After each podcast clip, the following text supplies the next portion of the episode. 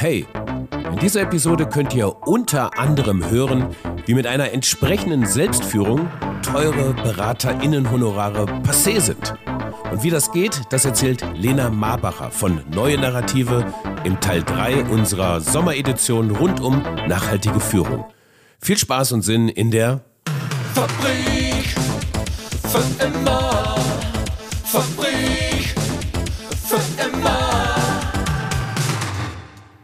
Lena. Bei dem Begriff Führung, wieso denke ich da eigentlich immer an Männer? Ähm, naja, einerseits, weil statistisch gesehen natürlich sehr viel mehr Männer an Führungspositionen sitzen und weil unser Wirtschaftssystem ein männlich gebautes System ist, was sich Männer mal ausgedacht haben. Äh, das ist ja historisch sozusagen recht äh, simpel belegbar. Und nach wie vor ist in männlichen Strukturen werden auch männliche, äh, männlich gelesene Menschen durchaus bevorzugt. Und ähm, wenn du dir dann noch das System von Care-Arbeit und Arbeit anguckst, wie das ineinander greift, nämlich überhaupt nicht, dann ist relativ naheliegend, dass Frauen nach wie vor diejenigen sind, die mehr Teilzeit machen. Und mit Teilzeit kommst du schlechter an Führungspositionen. Deswegen denkst du da wahrscheinlich an Männer. Ja, das war sie schon, unser heutiger Gast in der Gedankenkantine der Fabrik für immer, Lena Marbacher von Neue Narrative. Und ähm, das, äh, die Antwort auf meine Frage, warum denke ich eigentlich immer bei Führung an Männer, hat sie top auf den Punkt gebracht. Und deswegen haben wir dieses Zitat vorne, an, äh, vorne angestellt. Für mich absolut nachvollziehbar. Die erste übrigens, die in den Vorrecherchen zu dieser Reihe diese Frage so prägnant auf den Punkt bringen konnte. Lena ist neben ihrer Eigenschaft als Auf den Punkt Bringerin auch eine der MitgründerInnen von Neue Narrative. Und Neue Narrative ist eigenen Aussagen zufolge ein Wirtschaftsmagazin, in dem es nicht nur um Wachstum, Rendite und heroische ManagerInnen geht, nein, sondern sie erzählen dort auch Geschichten aus einer neuen, egofreien Arbeitswelt, die zum Anpacken, Nachmachen und Weiterdenken einladen. Schön abgeschrieben, oder? Und zudem ist Neue Narrative eine Unternehmung in Verantwortungseigentum. Kleiner Disclaimer dazu, siehe dazu Episode 27 dieser kleinen, feinen Podcast-Reihe in den Shownotes verlinkt. In Verantwortungseigentum und selbstorganisiert, selbstführend. Und was das genau bedeutet und ob das das richtige Rahmenwerk ist für eine nachhaltige Führung, auf der wir ja hier immer noch auf der Suche sind, das erklärt uns Lena im weiteren Verlauf ihres Dialogreferats in der Gedankenkantine. Steigen wir mal ein. Viel Spaß und Sinn mit dieser Episode. Was würdest du sagen, was ist nachhaltige Führung nicht? Naja, kurzgedachte Führung, also sicherlich Führung, die in irgendeiner Form auf meine eigenen Ziele nur einzahlt, die ähm, nur vielleicht an, ans nächste Jahr denkt ähm, oder ans nächste ähm, an, an die nächsten Umsatzzahlen, die ich erreichen muss, die sich mehr damit beschäftigt, ähm, wie jetzt in dem Moment die Leute, ich sage es jetzt mal bewusst ein bisschen ähm, provokant, provokant funktionieren, ähm, als dass ich mir anschaue, was für eine Art von Unternehmung möchte ich eigentlich sein, was für eine Art von Menschenbild habe ich, wie gehe ich mit Menschen in dieser Organisation um, wie möchte ich selbst geführt werden. Ähm, das ist für mich so ein bisschen vielleicht der Unterschied. Okay, okay. So, um dich ein bisschen besser kennenzulernen, ähm, ist mir in der neuen Ausgabe der neuen Narrative, ähm, die Nummer 11, Gute Arbeit braucht gute Beziehungen, ist mir auf äh, Seite 116 fortfolgende ein People-Profile äh, ins Auge gefallen. Ähm, je besser wir eine Person kennen, desto leichter ist es, eine starke Beziehung zu ihr aufzubauen. Dieses Tool hilft dabei. Und ich möchte mit dir eine starke Beziehung aufbauen, zumindest jetzt erstmal in diesem Podcast-Gespräch. Insofern dachte ich mir, hole ich mir aus diesen 16 Blöcken, die dieses People Profile abfragt, zumindest mal drei exemplarisch raus und gehe sie mit dir durch, um dich besser kennenzulernen. Einverstanden? Gerne. Okay. Sag mal, drei Stationen aus deinem bisherigen professionellen Leben. Ähm, alkoholische Getränke an, in einer Galerie äh, äh illegal ausschenken. Ähm, nächste Station Innovationsfacilitating oder Management äh, in einem kleinen Startup, wo ich ähm, mit der Führung, die mir zuteil wurde, nicht so zufrieden war und sicherlich jetzt beispielsweise neue Narrative. Also Gründung eines eigenen Content-Startups, wo ähm, wir sozusagen selber bestimmen können, wie wir Führung gerne leben wollen. Okay, kommen wir gleich zu. Worauf bist du stolz in deinem bisherigen Leben? Schwierige Frage. Ich habe das, wir haben diese Frage öfter schon mal bei uns auch im Team diskutiert und ich finde, äh, Stolz ist, äh, ist so ein ist so etwas, was ich mir ganz selten an, also irgendwie aneigne oder wo ich sage, da bin ich so richtig stolz drauf. Das ist auch ganz interessant, da mal dahinter zu gucken, was für ein eigenes Leistungsparadigma da auch dahinter steckt. Ähm, ich glaube, ich bin stolz darauf, dass wir bei Neue Narrative so gut miteinander streiten können. Mm, und ich bin stolz darauf, ähm, dass ich als Designerin promoviert habe, weil das für mich kein üblicher Weg war. Das ist bestimmt auch was, worauf ich stolz bin. Okay. Wolltest du drei Sachen? Ja, ja, eine noch. Ah, eine noch. Genau. Hm. Ah, ich bin auch stolz darauf, wie gut mein Brokkoli im letzten Jahr im Garten gewachsen ist, weil ich das das erste Mal ausprobiert habe. Kann ich nur empfehlen. Alle äh, Anfänger mit Hochbeeten äh, macht es mit Brokkoli. Es ist ein, eine große Freude. Alright, okay. Ähm, und was sollte ich sonst noch wissen, um mit dir ein gutes Interview zu führen? Hm. Ah, ich glaube, da musst du nicht viel wissen. Du kannst also einfach drauf los. Kaltes Wasser ist, scheut mich nicht. Das solltest du vielleicht wissen. Kaltes Wasser scheut dich nicht. Okay. Äh, du hast es vorhin schon gesagt. Neue Narrative ist eine selbstorganisierte Unternehmung. Ähm, was ist das eigentlich? Also, was sind die Merkmale einer selbstorganisierten Unternehmung? Weil im Grunde genommen ist doch jeder Organismus in der Natur selbst organisiert. Was, was ist das Besondere daran? Ich glaube, das Besondere ist, dass wir uns als Menschen nicht die Natur zum Vorbild genommen haben, um Organisationen zu bauen, äh, sondern Maschinen. Und deswegen haben wir eher mechanische Organisationsstrukturen. Ähm, und die Selbstorganisation bedeutet im Grunde, dass du ein Unternehmen, eine Organisation in die Situation versetzt, dass sie sich selbstständig verändern kann. Also dass mehr oder weniger jedes Element in der Organisation in der Lage ist, Veränderungen herbeizuführen. Das heißt, jeder Mitarbeitende in diesem Organismus. Deswegen kann man tatsächlich bei selbstorganisierten Unternehmungen auch eher noch noch von Organismen sprechen. Und das ist, glaube ich, auch so ein bisschen der ähm, Paradigmenwechsel, den wir vollziehen. Wir kommen von einer sehr mechanistisch und technokratisch geprägten Organisationsstruktur und wickeln uns stärker Richtung ähm, Organismus. Ich glaube, das ist das, was gerade passiert, weil wir gelernt haben, dass in immer komplexeren Umwelten ähm, Organisationen sich schneller bewegen und verändern können müssen und auch autonomer. Äh, und da hilft es eben nicht mehr, wenn man sehr auf Standard ausgelegt ist und entsprechend träge ist. Das ist ja das, das ist der Schmerz, an den alle Organisationen, die sehr groß sind, eben irgendwann rankommen. Mhm. Ähm, das heißt, ihr habt keine Hierarchien? Doch, in der Selbstorganisation gibt es ganz, ganz viele Regeln, sehr viel Struktur und auch Hierarchien. Das ist ein bisschen dass es die da nicht gibt. Sie sind nur ein bisschen anders ähm, definiert oder anders gelagert. Also in der Selbstorganisation ist Hierarchie immer auf Kompetenz basiert und du kannst sie auch temporär innehaben. Also ich kann beispielsweise eine Führungsrolle innehaben für ein halbes Jahr oder ein Jahr und kann die wieder abgeben und das bedeutet nicht zeitgleich, dass ich degradiert werde in meiner Karriereleiter. Ähm, das heißt, also quasi, also wie man es jetzt aus äh, Scrum und der Agilität kennt, es gibt so ein gewisse Ownership auf ein Thema und ähm, wenn das Thema beendet ist, erlischt die Ownership. Könnte so sein, genau. Und wenn das Thema aber lange fortbesteht in der Organisation, dann kann es auch sein, dass du da fünf Jahre in so einer Führungsrolle bist. Ne? Also das ist durchaus möglich. Aber es ist eben auch möglich, dass es ähm, sich verändert. Und jetzt gibt es ganz viele verschiedene Systeme, wie man das genau leben kann. Manche Organisationen wählen ihre Führungskräfte, manche lassen die bestimmen. Holocracy ist ja ein Beispiel dafür. Die sind zum Beispiel relativ stark hierarchisch. Da wird die Führungskraft immer von den darüberliegenden äh, Lead-Funktionen gewählt, also oder, oder besetzt äh, und nicht von den äh, Mitarbeitenden. Das kann man aber selber so ein bisschen sich überlegen, wie möchte man das gerne machen und wie macht das irgendwie Sinn. Andere haben beispielsweise sowas dass es ein Wahlverfahren durch Mitarbeitende gibt, aber ein, ähm, eine über, darüber äh, Lead-Funktion hat ein Vetorecht zum Beispiel, sowas in die Richtung. Welche, welche Teams, welche Kreise gibt es da? Gib mir mal gerne mal ein paar Beispiele. Ihr werdet ja auch so klassische Unternehmensfunktionen ja auch haben, wie Buchhaltung, wie jetzt in diesem Fall ähm, Redaktion, wie äh, weiß ich, äh, Texten, Grafik und so weiter und so fort. Das wird sich ja jetzt nicht jeder annehmen können oder jede annehmen können, die da gerade Lust drauf hat. Es gibt ja irgendwo auch so gewisse Kompetenzen. Ne? Ähm, aber also die äh, sind die Kreise bei euch auch so? Oder sind die anders ähm, zugeschnitten? Es kommt drauf an. Also das eine ist, wir sind ja gerade um die 20 Mitarbeitenden, das heißt, wir sind noch nicht groß. Ne? Eine Selbstorganisation in der Größe braucht noch nicht 15 Kreise.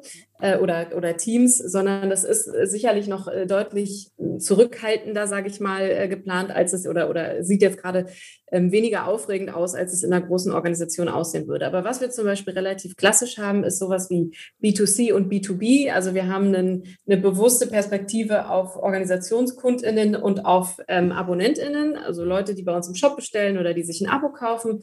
Die überschneiden sich auch an einer gewissen Art und Weise. Da gibt es richtig zwei Kreise. Dann gibt es den für die Redaktion und mehr oder weniger noch einen Kreis, der sich um Produktentwicklung, Contententwicklung kümmert. Da sitzen zum Teil, weil wir ja nicht so viele sind, aber auch die gleichen Menschen drin. Ne? Also Menschen haben bei uns ja viele verschiedene Rollen.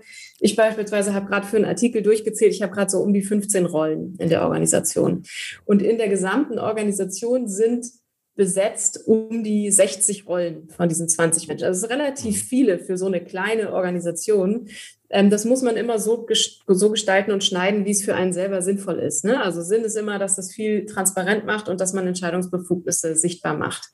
Ähm, genau, und dann gibt es noch sowas wie äh, Buchhaltung haben wir nicht. Wir haben natürlich eine Buchhaltung, das ist aber noch kein Kreis. Also ein Kreis entsteht immer erst, wenn mindestens zwei Rollen sich zusammentun und regelmäßig ein, äh, ein ähnliches Ziel verfolgen. Dann würde man immer aus der Logik heraus irgendwann anfangen, einen Kreis zu bilden. Bevor wir einen Kreis bilden, machen wir immer erstmal ein Meeting. Also wenn es reicht, dass sich Designer X und Designerin Y einmal die Woche austauschen ähm, über das, was gerade so läuft, dann ist es womöglich ausreichend. Sie brauchen aber vielleicht noch keine gemeinsame Governance. Ein Kreis bedeutet bei uns, also ein Team bedeutet bei uns auch immer, dass die eine gemeinsame Governance-Struktur ähm, haben und dass sie eine gemeinsame operative Meetingstruktur haben und sich in irgendeiner Form gemeinsam Feedback geben. Und sich Feedback geben macht ja auch immer Sinn, wenn man miteinander arbeitet. Ne? Also ich kann dir nicht so gut Feedback auf deine Arbeit geben, wenn ich keine Ahnung habe, was du machst, dann kann ich dir als Person halt nur Feedback geben. Macht auch Sinn, aber genau, also so ist sozusagen die Reihenfolge. Und es sind gerade noch so ein bisschen Kreise am Entstehen, beispielsweise ein Kreis für Artdirektion oder Design, weil wir jetzt mittlerweile drei Gestalter und Gestalterinnen bei uns im Team haben. Könnte sein, dass das jetzt irgendwann mal Sinn macht. Wir haben eine Coderin, ähm, die hat auch keinen eigenen Kreis, sondern die sitzt sozusagen noch als einzelne Person, hat aber eine, Meetingstruktur, ähm, in die sie eingebunden ist. Genau, also so, so wächst sowas sozusagen. Und ähm, sag, die Rollen selbst, also gibt es so eine definierte Anzahl an Rollen? Du sprachst gerade von 60 Rollen, das ist schon vorher festgelegt. Das heißt, ihr seid einmal so durch, das sind so, das sind die Rollen, die uns dann unter unser Unternehmen braucht, um zu funktionieren? Oder äh, entwickelt sich das? Genau. Mhm. Also es gibt immer so ein bisschen Standardrollen. Ne? Man mhm. fängt irgendwann an, so Standardrollen zu definieren. Und es kann beispielsweise, können zum Beispiel Führungsrollen sein. Wir haben Führung bei uns in zwei Rollen aufgeteilt, Potenzialentfaltung und eher, also die andere nennen wir einfach Lead. Das ist so eine klassische ähm, Rolle, wo es um strategisches und visionäres Arbeiten geht und okay. auch ein bisschen um Finance. Ja ähm, also einfach um Budgetverantwortlichkeit in dem Sinne. Und dann gibt es äh, eine Rolle, die nennt sich bei uns ähm, die haben wir tatsächlich noch gar nicht so genau beschrieben. Wir nennen sie eher Process Owner. Ähm, ansonsten ist es Meeting-Moderation. Ja, das wäre auch so eine Standardrolle, die du in jedem Team hast, du jemanden, der Meetings moderiert. Ähm, das bedeutet auch immer, dass diese Rolle delegieren kann, was sie verantwortet. Also sie muss nicht alles selber machen. Nur weil ich die Rolle Meeting-Moderatorin habe, muss ich nicht immer moderieren. Ich kann es auch an dich abgeben, wenn ich möchte. Ich muss aber dafür sorgen, dass jemand es tut. Ne? Das ist meine Verantwortung. Wenn ähm, ich noch eine ähm, Rolle genau. frei hätte, ne? Also ich meine, du hast ja 15 Rollen, sagst, wow, jetzt noch eine Rolle mehr, 16 Rollen, das ist mir zu viel, kann ich nicht mehr leisten. Also es kann ja so ein Rollenwettbewerb sein, sagen nur Motto, ey, ich habe 15 Rollen und du nur acht, ja? Also du musst auf jeden Fall noch Zeit für eine neunte Rolle haben, irgendwie sowas. Das geht, aber das, was ich davor meinte, heißt eigentlich nur, dass ich delegiere. Also ich kann temporär sagen, in diesem Meeting moderierst du, ohne dass du gleich die Rolle sozusagen für immer trägst, sondern du übernimmst einfach mal die Funktion jetzt für ein Meeting. Klar, wenn ich aber äh, fortwährend merke, ich komme ans Ende meiner Kapazitäten, dann macht es Sinn, Rollen abzugeben und dann müssen sie, wenn sie wichtig sind, neu besetzt werden. Und dann kann es sein, dass ich jemanden frage, du hast mehr Zeit, aber es sollte ja immer darum gehen, die Stärken basiert zu besetzen. Das heißt, wenn du viel Zeit hast, aber total schlecht moderierst, würde ich dir diese Rolle nie, äh, nie geben wollen. Und es ist aber auch dann gar nicht meine Festlegung, sondern Menschen würden bei uns, in unserem Fall ist es noch relativ simpel, weil wir nicht groß sind, da würden Menschen einfach sagen, ich habe total Lust, das zu machen. Und wenn jemand eine Spannung hat, weil er oder sie denkt, ah, aber du kannst es nicht, dann würde diese Spannung geäußert werden müssen. Und ansonsten können sich Menschen auch bei sowas wie Meeting-Moderation auch mal ausprobieren. Ne? Das ja. würde sehr, sehr schnell bemerkbar werden, wenn das nicht gut funktioniert und spätestens dann würde man es wieder ändern. Alles klar. Sag mal, ähm, wie trefft ihr denn Entscheidungen? So, also du hast mir im Vorgespräch was von der Slack-Gruppe äh, erzählt, wo äh, jeder auch seine Fragen reingibt und die auch sehr, sehr, ähm, sehr ak aktiv ist. Ähm, wird das alles in diesem demokratischen Prozess quasi dann auch entschieden nach Mehrheitswahlprinzip oder wie kann ich mir das vorstellen? Mehrheitlich entscheiden wir gar nichts. Also wir sind überhaupt nicht demokratisch in dem Sinne. Das hört sich dann immer erstmal ein bisschen traurig an und man denkt, oh, aber Demokratie ist ja total gut, würde ich als Staatsform auch immer hundertprozentig unterschreiben. Ähm, aber für, als Entscheidungsprinzip für Organisationen ist es äh, oft sehr viel einfacher, nach Konsent zu entscheiden. Nicht Konsens, sondern Konsent, also mit T am Ende. Wichtiger Unterschied ist, dass man nicht nach Zustimmung fragt, sondern nach Einwänden. Das heißt, ich würde dich fragen, ähm, wollen wir, hast du Lust, mit mir spazieren zu gehen? Hast du einen Einwand? Und du würdest sagen, würdest vielleicht sagen, naja gut, ich könnte jetzt auch auf dem Sofa rumliegen, aber spazieren gehen ist nicht, ist nicht schlimm, also mache ich das.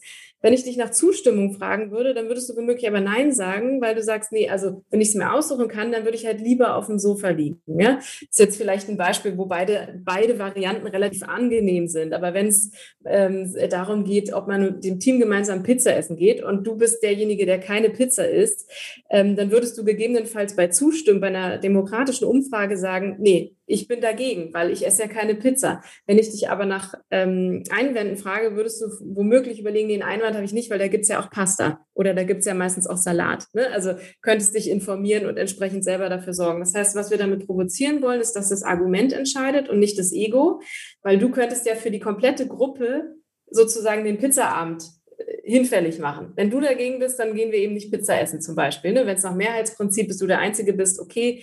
Es gibt ja sehr viel unterschiedliche Verfahren, aber bei Konsens wäre es eben so, dass du das kippen kannst. Und bei Konsens fragen wir nach Einwänden und das machen wir in all unseren Meetings. Das machen wir aber auch bei Slack. Das heißt, wir haben halt als Organisation ein Kommunikationstool, das sich Slack nennt. Andere nutzen dafür Teams oder was auch immer. Ähm, und da können Abfragen über Budget oder, oder, oder gemacht werden. Das heißt, ich schreibe rein, ich habe das und das vor und am Ende gibt es einen Einwand. Und wenn es einen Einwand gibt, dann kann man zum Beispiel noch einen Zeitraum festlegen, bis wann man einen Einwand braucht. Wenn du jetzt irgendwie sagst, du willst 100 Euro ausgeben, dann sagt ihr mir nicht, ich habe was dagegen, weil es gibt ein viel besseres Tool, nutzt doch lieber das und das ist kostenlos, wenn es jetzt um Software zum Beispiel geht. Das findet dann alles beispielsweise in Slack statt. Das ist relativ unkompliziert und geht eben extrem schnell. Okay.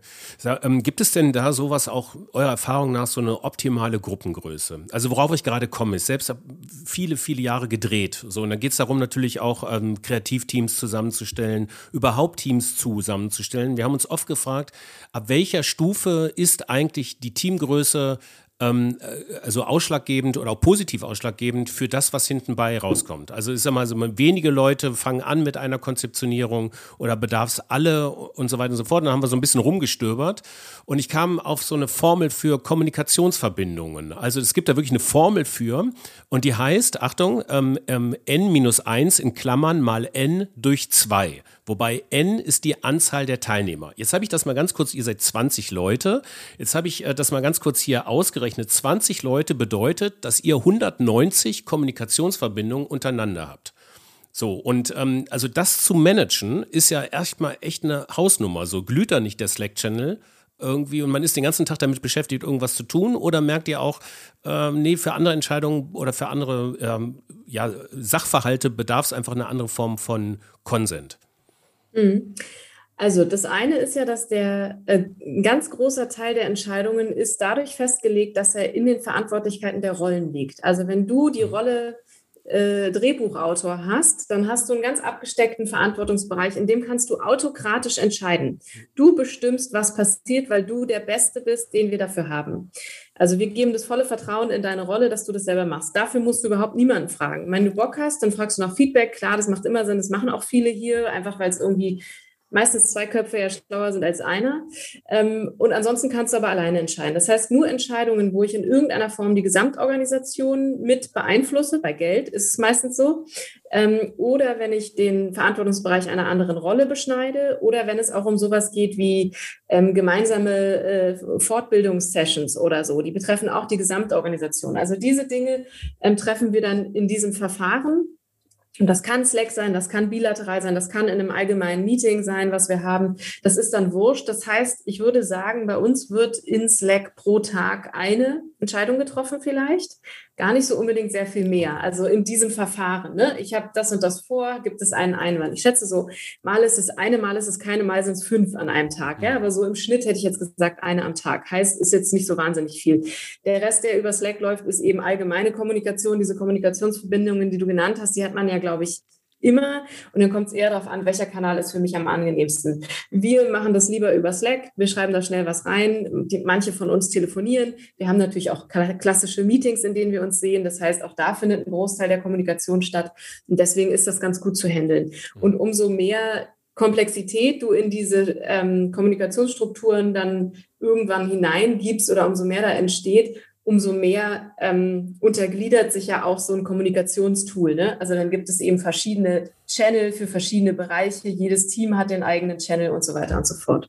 Aber weil du nochmal nach einer Teamgröße gefragt hast, wenn ich von Team spreche, dann spreche ich meistens von zehn Personen etwa. Ah, ja. Also nicht mehr. Ja, ich finde immer ein gut funktionierendes Team und dann ist immer die Frage, was genau ist denn ein Team? Ist für mich immer eine Gruppe von Menschen, die auf ein, auf das gleiche Ziel hin arbeitet. Also beispielsweise den besten Drehort finden. Da mhm. müssen nicht 50 Leute beteiligt sein. Das reicht wahrscheinlich, wenn es sogar vier machen oder fünf, ja. Also vielleicht irgendwie noch in verschiedenen äh, Sequenzen. Der eine macht den Teil, der andere den Teil. Aber das wird sehr wahrscheinlich reichen. Ähm, und das ist für mich so ein klassisches Verständnis von Team. Wenn wir jetzt zu 50 arbeiten wir zwar auf ein Unternehmensziel hin, aber darunter sind ja ganz viele kleine Ziele, die wir brauchen, um dieses Unternehmensziel zu stecken. Und da sind meistens so zehn, vielleicht noch zwölf Leute, ist für mich immer so eine ganz gute Hausnummer. Ähm, wenn ich jetzt als Unternehmung also mich da jetzt angesprochen fühle und sage, hey, das möchte ich bei uns irgendwie auch einführen. Jetzt geht es mal so ein bisschen in diesen System Change auch rein. Also das hört sich jetzt ja doch sehr strukturiert an, sehr prozessual auch gedacht. Äh, das wird man ja wahrscheinlich erstmal nicht von sich heraus äh, lösen können. Das heißt, ich werde mir jetzt irgendwas auch externen Rat ähm, irgendwie einkaufen müssen, um dahin zu kommen, oder? Wie habt ihr das gelöst? Also bei uns ist der, ist der Fall ja der, dass wir aus der Organisationsentwicklung gekommen sind zum Teil. Ne? Also ich selber und auch mein äh, Mitgründer Sebastian, wir haben beide viele Jahre Organisationen begleitet, hin zu mehr Selbstorganisation. Das heißt, wir haben uns schon viel damit beschäftigt und auch in der Organisation, in der wir vorher gearbeitet haben. Neue Narrative ist ja als Projekt in einer ähm, Organisationsentwicklung, in einer Unternehmensberatung entstanden. Ähm, deswegen haben wir uns damit schon viel befasst, haben auch da schon selbst organisiert gearbeitet. Und das Vorgehen ist deswegen immer eines, ähm, man fängt immer mit einem Team an. Und wenn ich jetzt gar keine Ahnung davon habe, dann würde ich mir natürlich immer Unterstützung holen, weil das sehr wahrscheinlich für mich auch relativ komplex sein wird. Und wenn ich jetzt beispielsweise die Führungskraft eines Teams bin, sage ich möchte gerne selbst organisiert arbeiten, ich bin ja immer Teil des Systems. Es wird also sicherlich helfen, um mein System zu verändern, eine neutrale Person zu haben, die mich in diesem Prozess begleitet, die gute Fragen stellt, die ähm, auch selbst schon selbst organisiert gearbeitet hat. Das finde ich immer extrem wichtig. Ähm, es ist nämlich nicht so oft der Fall. Es lassen sich viele große Unternehmen von äh, Menschen Selbstorganisationen beibringen, die selber noch nie selbst organisiert gearbeitet haben. Das ist immer ein bisschen schwierig. Gibt halt auch noch nicht so irre viele davon. Aber ja, also sollte man zumindest mal drüber nachgedacht haben. Und ähm, dann fängt man immer mit Teams an und dann entwickelt sich das eher Stück für Stück. Also man baut nie eine Architektur für so ein gesamtes Unternehmen und sagt, das ist das Ziel, sondern das, was wir machen, ist, wir beschreiben den Weg, wie man dorthin kommt und geben die richtigen Werkzeuge an die Hand. Ähm, und das machen wir aber auch als NN auf Seiten der Tools und auf Seiten des Contents und Organisationen wie die, aus der wir gekommen sind, nämlich Bedive, äh, die begleiten Organisationen in so einem Prozess. Ne? Und NN bietet noch Trainings an und so weiter. Also da, sowas könnten wir auch noch machen. Aber das ist immer im Endeffekt der Weg. Und das würde ich auch empfehlen. Und das, das eigentliche Ziel ist dann, dass diese Veränderung nie aufhört. Also dass die Organisation, so wie ich eingangs sagte, eben in die Lage versetzt wird, sich selbstständig zu verändern. Und dann braucht es relativ schnell auch keinen externen mehr, da, der da irgendwie rumfuscht und teure Beratertage absetzt. Ja, ja, das, äh, das ist ganz interessant. Das hatte ich nämlich in der Vorbereitung auch diesen Gedanken, dass die Gestaltung vom System hier ausgeht. Adieu Beratung ist die Fragezeichen. Da habe ich noch ganz geguckt. Äh, die Consulting-Branche hatte 2019 einen Umsatz von 36 Milliarden Euro. Das heißt, wir haben hier einen massiven Wirtschaftsbereich. Äh, wer kann eigentlich dann Interesse haben, irgendwo in einer selbstgestalt, in einem selbstgestaltenden System außer den Mitarbeitern zu sein? Ja, also das ist, äh, ich finde, dass ich, ich frage mich das auch oft. Ich komme komm ja selber aus der Branche und es ist ja auch so, dass Beratung einfach teuer ist. Also man verdient da ja auch ähm, wirklich extrem gutes Geld, das muss man auch sagen. Und ich glaube, das eine ist, dass es von den Strukturen her sehr gelernt ist. Du holst dir jemanden, der berät dich und dann wird das irgendwie gemacht. Dann macht man so ein paar Workshops und dann läuft es irgendwie so mittel. Aber irgendwas ist halt passiert. Man hat irgendwie was gemacht und dann muss man da nochmal rumwurschteln, da nochmal rumwurschteln. Deswegen kommen viele Organisationen und Mitarbeitende ja auch aus einer Historie von Umstrukturierungen, die sie eigentlich immer frustrierter gemacht haben und immer mehr genervt haben, insbesondere weil eben auch oft Menschen in die Organisation kommen, die dann ich sag mal, irgendwie so Kästchen hin und her schieben und äh, mit wenig Empathie Organisation wirklich entwickeln, sondern sehr stark nur auf eine Seite gucken.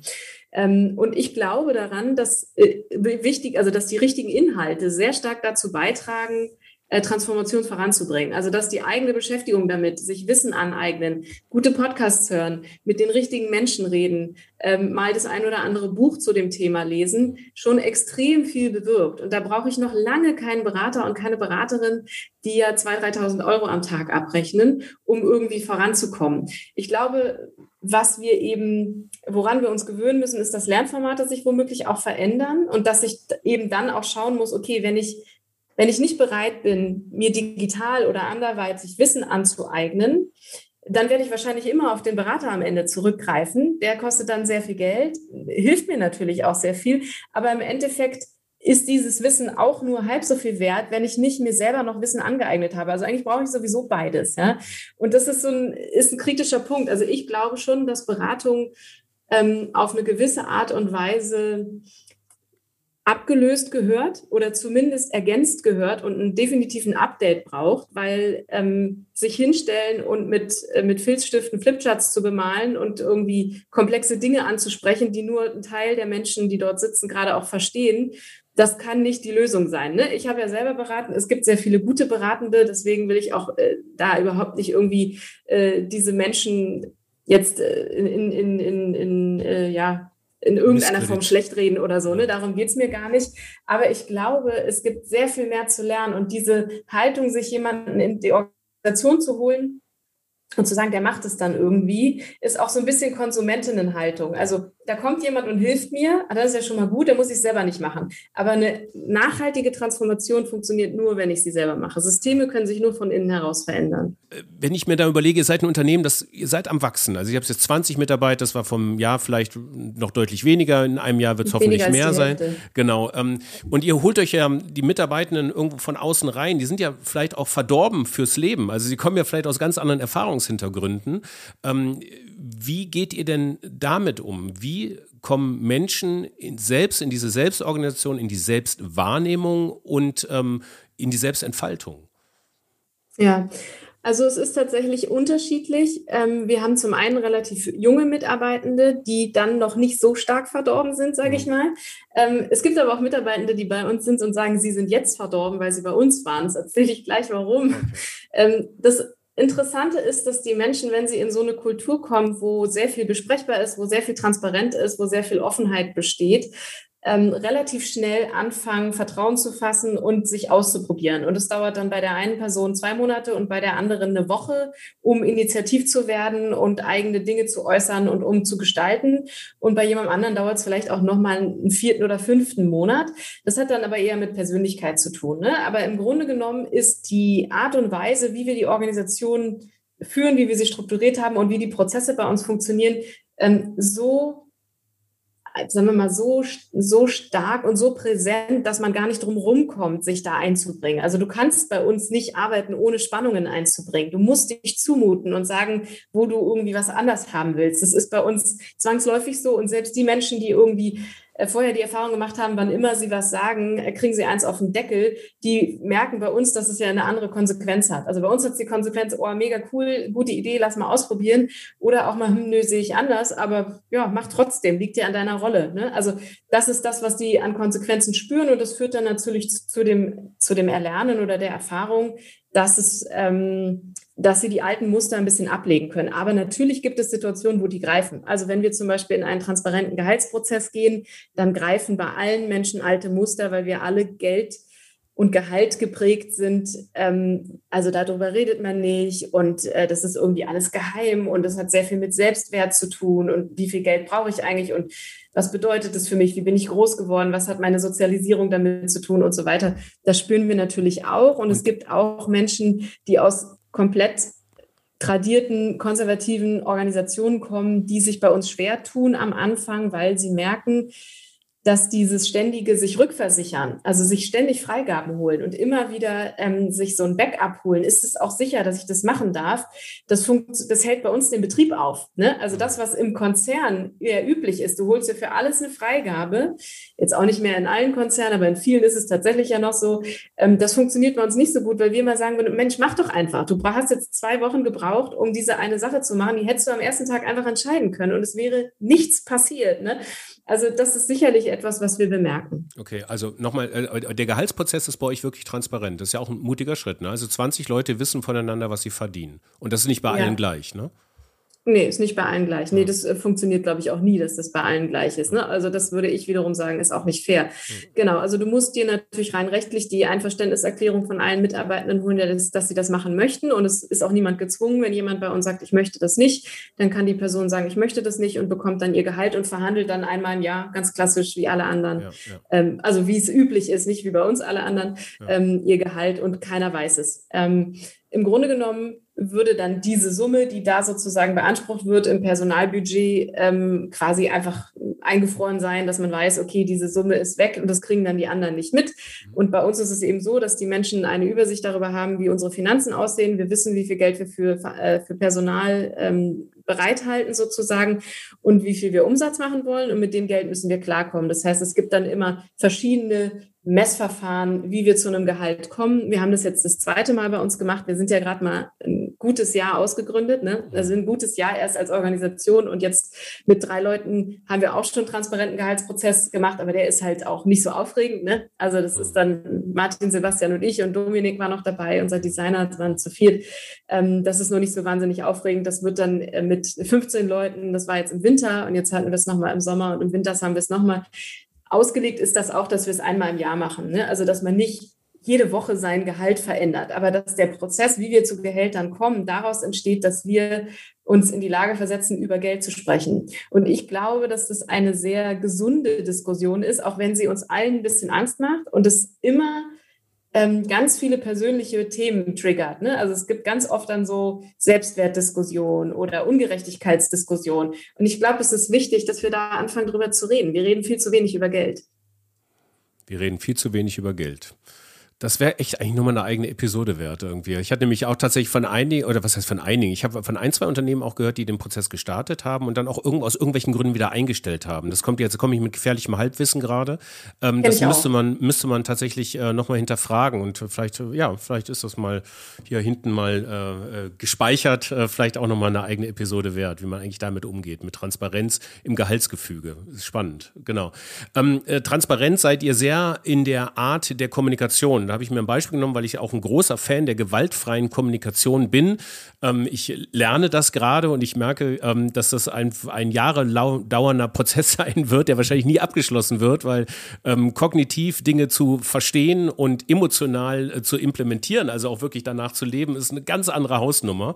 Ähm, und ich habe aber ähm, eine Sache auf eurer Insta-Seite entdeckt und das möchte ich mal ganz kurz vorlesen und da möchte ich nur ganz kurz auf das Thema, als, also diesen, diesen sozialen Kit der gewaltfreien Kommunikation Kommunikation eingehen. Ähm, verhält sich Person A gewaltfrei, ist es schwieriger für Person B mit Gewalt zu reagieren. Die Güte der einen Person spiegelt sich in der Güte der anderen Person wider. Begegnest du deinem Gegenüber achtsam und ohne Vorwürfe ist die Kooperationsbereitschaft höher. Dadurch steigt auch die Chance, dass ihr euren Konflikt gemeinsam löst. Das wäre für mich nachhaltige Führung. Da haben wir es.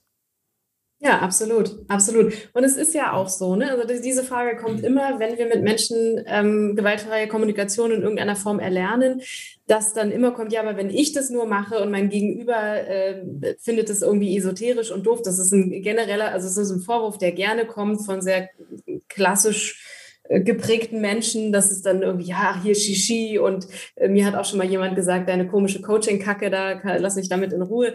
Das kann passieren, weil natürlich manche Menschen auch dazu neigen, in der gewaltfreien Kommunikation dann sehr mh, hm, ich sag mal, esoterisch zu sprechen zum Teil, ja. Also dann geht es irgendwie sehr, ob man mit sich im Kontakt ist und was man so spürt und so. Das muss man nicht machen, um gewaltfrei zu kommunizieren. Also man kann das in die eine Richtung ein bisschen extrem machen und man kann es aber auch mit, mit jedem Wort, was ich oder du sagen, gewaltfrei kommunizieren.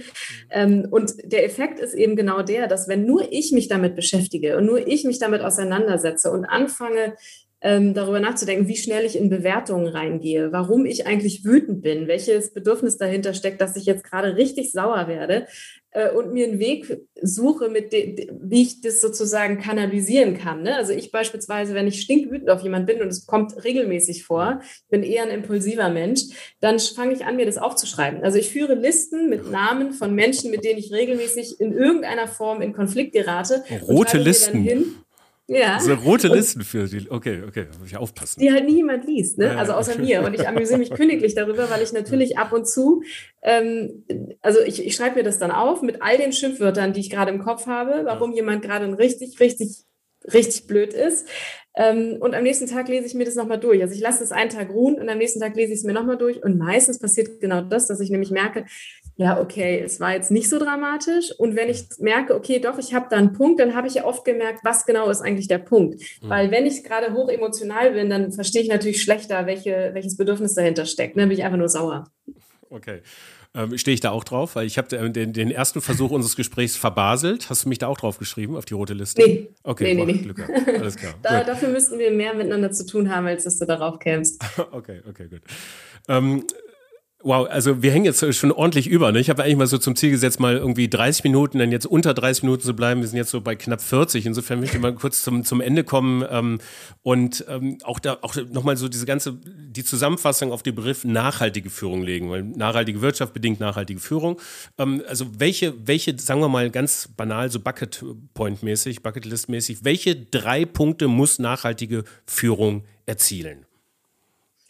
Hm, das eigene Ego hinterfragen. Ich glaube, das ist so der Main Point überhaupt für alle Menschen. Aber ich bin der Meinung, wenn ich führe, also wenn ich für andere noch in irgendeiner Form Verantwortung trage oder dafür zuständig bin, dass die sich in der Gruppe, ähm, dass, dass die möglichst wenig Hindernisse haben, um ihre Arbeit gut zu erledigen, ähm, dann macht es Sinn, ganz wenig über mich darüber nachzudenken und über das, was ich eigentlich will und wie ich glänzen möchte und was ich irgendwie Cooles erreichen will, sondern dann macht es ganz viel Sinn, über die anderen nachzudenken und wie ich es denen möglichst leicht machen kann. Also einen guten Kontakt mit meinem Ego zu sein äh, und auch zu wissen, wann das kommt, um nämlich in einem Meeting mit meinen Mitarbeitenden und Kolleginnen und Kollegen sagen zu können, okay, das, das äh, reizt mein Ego gerade total und ich, ich möchte, dass ihr es wisst. Ja, das ist gerade nicht fair, was ich sage, aber ich merke, dass das und das bei mir passiert.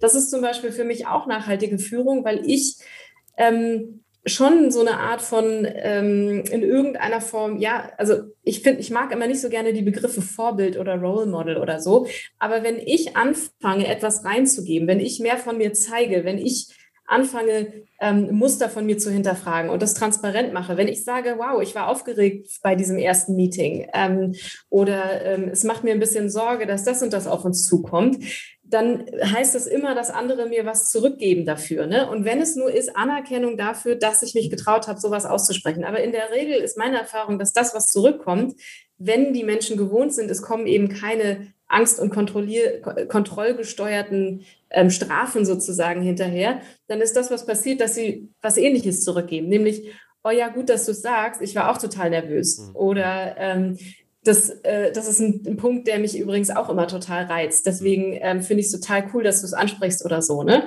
Also egofreie ähm, e oder gut im Kontakt mit dem eigenen Ego sein ist der erste Punkt. Ähm, der zweite Punkt wäre für mich zu schauen, in welche Kategorien oder welche Bereiche ich Führung vielleicht aufteilen kann. Also zu schauen, dass Führung in der Regel nicht in der Lage ist, alles abzudecken, was wir heute von Führungskräften in der, irgendwie erwarten. Ne? Also da, du musst irgendwie gut mit Menschen sein, du musst fachlich gut sein, du musst mit Zahlen gut sein, du musst Strategie gut können, du musst äh, die Finanzen irgendwie im Blick behalten, du musst visionär sein und ähm, irgendwie emotional sein und so weiter und so fort.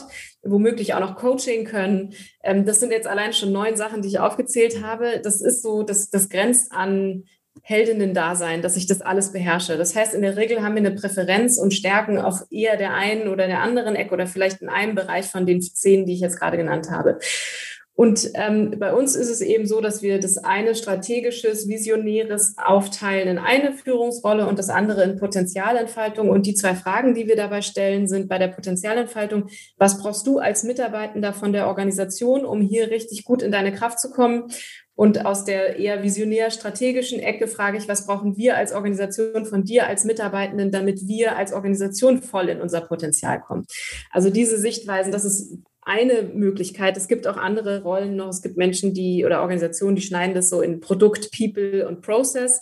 Kann man auch machen. Das hat für mich ähm, nochmal diese Ebene, dass du eben Produktentwicklung und Prozess, das kommt dann, glaube ich, auch darauf an, in was für eine Organisation du bist, in welche Bereiche du das schneidest. Ne? Mhm. Für mich geht, hat Führung immer eher mit dem, was da drüber liegt, zu tun. Egal, was für ein Produkt und was für ein Prozess ich habe, es hat eher mit den Menschen zu tun und mit der Organisation selbst, wo wir so hinwollen.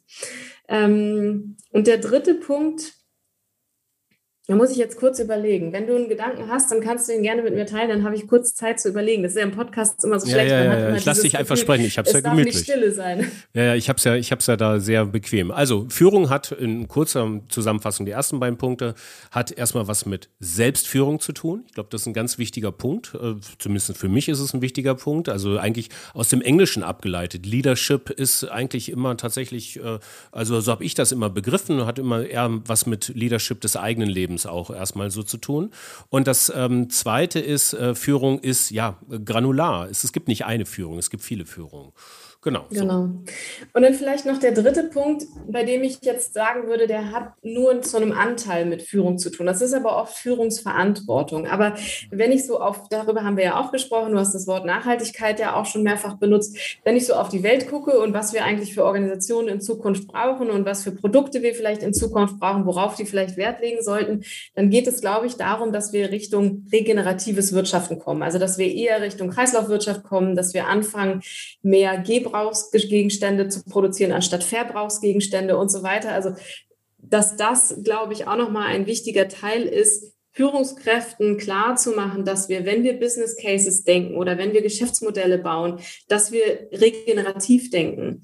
Und ähm, auch in das strategische Arbeiten, das bezieht vielleicht diese beiden Punkte mit ein, die Mitarbeitenden mit einbeziehen. Also nicht mehr Strategie von Top-Down zu denken, zu sagen, ich denke mir irgendwie, irgendwie was aus und dann, dann richten sich alle anderen danach aus, sondern eher äh, irgendwas zwischen Bottom-up und, und Top-down vielleicht oder auch nur Bottom-up. Äh, aber ich glaube, dass es immer in irgendeiner Form diesen, diesen Aushandlungsprozess braucht. Was sind denn jetzt wirklich wichtige strategische Ziele? Weil wiederum jemand, der gut strategisch arbeiten und denken kann, hat da eine Kompetenz und nicht ohne Grund sollte diese Person dann sicherlich was dazu sagen, wenn Strategie gemacht wird. Ja, also da bin ich schon der Meinung, dass wir immer irgendwie schauen sollten, wenn da jemand eine Stärke hat, macht es voll Sinn, ergibt sich meistens von selbst. Die Menschen, die keine Stärke in Strategie haben, haben kein Interesse oft daran, werden sich also auch ein bisschen stärker zurückhalten in so einem Prozess. Aber auch das so ein bisschen Richtung regenerative Geschäftsmodelle oder regeneratives Wirtschaften zu denken und zu schauen, wie können wir als Gesamtorganisation da eigentlich hinkommen, weil das ist etwas, wovon ich mehrere Gehirne sind immer klüger als eins. Wow, okay, also das war eine äh, lange Zusammenfassung, aber ich, ich merke gerade, es genau deine, das sind genau deine Themen und es sprudelt quasi so aus dir heraus, beschäftigst dich ja intensiv mit diesen Sachen. Insofern warst du genau die richtige auch für, äh, für, für die dritte Ausgabe der äh, Sommeredition rund um nachhaltige Führung. Lena, ich danke dir ganz herzlich. Ähm, ich äh, freue mich natürlich äh, weiter auf ähm, weitere Ausgaben der neuen Narrative. Wann ist, für wann ist die nächste angesetzt? Im August kommt sie raus. Habt ihr ein konkretes Datum? Äh, nee, das konkrete Datum habe ich tatsächlich noch nicht. Das liegt immer so ein bisschen da, also Mitte August. Das kann ich sagen. Mitte, Mitte August. August. Okay, okay. Genau. Ja, das ist äh, nicht, ganz unerheblich in der Content-Welt. Man arbeitet da auf Veröffentlichungstermine hin. Und dieser, es, es geht bei Dreharbeiten ist er, ich hatte im Kontakt mal zum Schweizer Produktionsleiter, mit dem ich sehr viel gemacht habe. Der hat so James Bond-Filme und so gemacht. Und er sagte, wissen Sie, Herr Schlieder, wenn wir drehen, dann drehen wir. Und danach geht das Leben weiter. so, und ja. so ist das ja in der Content-Erstellung genauso. Absolut. Es ist ja auch immer die Frage, lässt man sich von so Terminen stressen und muss man irgendwelche komischen Termine dann einhalten? Oder also wir sagen zum Beispiel dann eher, wenn das Heft noch eine Woche braucht, dann brauchst du noch eine Woche, dann kommt es halt eine Woche später ah, raus. Das ist cool. So ist es. Okay, das ist auch auf jeden Fall ein ganz neuer Ansatz. Okay, also dazu vielleicht ein andermal mehr. Lena, danke dir. Auf bald. Danke dir. Ja, das war die gute Lena Marbacher von Neue Narrative. In der nächsten Episode unserer kleinen, aber feinen Sommerreihe rund um nachhaltige Führung, Teil 4 von 5, haben wir wieder einen Mann. Und äh, das ist nicht irgendein Mann, sondern das ist Frank Dopeide. Frank Dopeide, langjähriger Werber, ehemaliger Sprecher der Handelsblatt Media Group, jetzt wiederum Agenturinhaber, hat ein Buch geschrieben. Gott ist ein Kreativer und kein Controller. Buchführung ist keine Führung. Er wendet sich gegen eine Führung bei Finanzkennzahlen und packt ein flammendes Plädoyer für eine kreativere Art von Unternehmensführung aus. Was das mit Nachhaltigkeit zu tun hat, werden wir in der nächsten Episode erfahren. Bis dahin viel Spaß und Sinn in euren Tagen und weiterhin viel Spaß und Sinn mit der Fabrik für immer. Ciao. Fabrik für immer.